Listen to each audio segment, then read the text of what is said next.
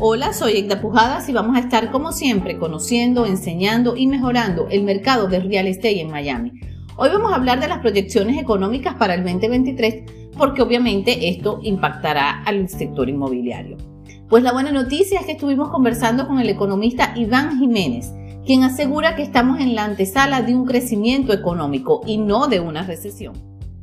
La economía norteamericana ha demostrado una resiliencia formidable.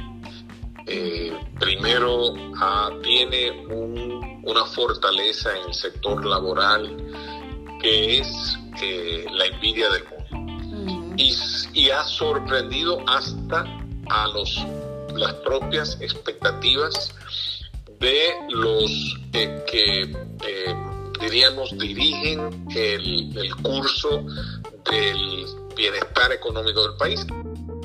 Para Jiménez, los indicadores económicos tienen dos grandes jugadores, lo que pasa en el ámbito de las tasas de interés y lo que se vislumbra en el mercado de valores.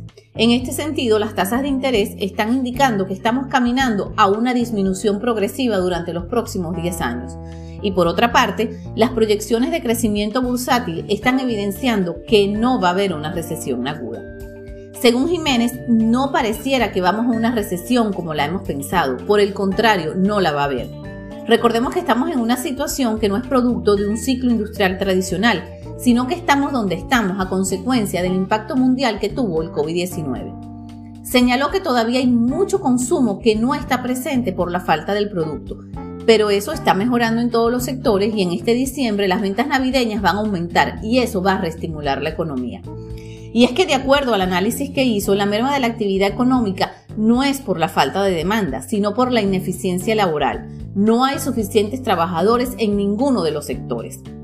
Retomando el tema de la inflación, menciona que las tasas de inflación son comparables año tras año y el crecimiento inflacionario que tuvimos en el 2022 no lo vamos a tener en el 2023. Por ejemplo, las rentas residenciales no van a subir en un 30% del 2022 al 2023, pero sí lo subieron del 2021 al 2022.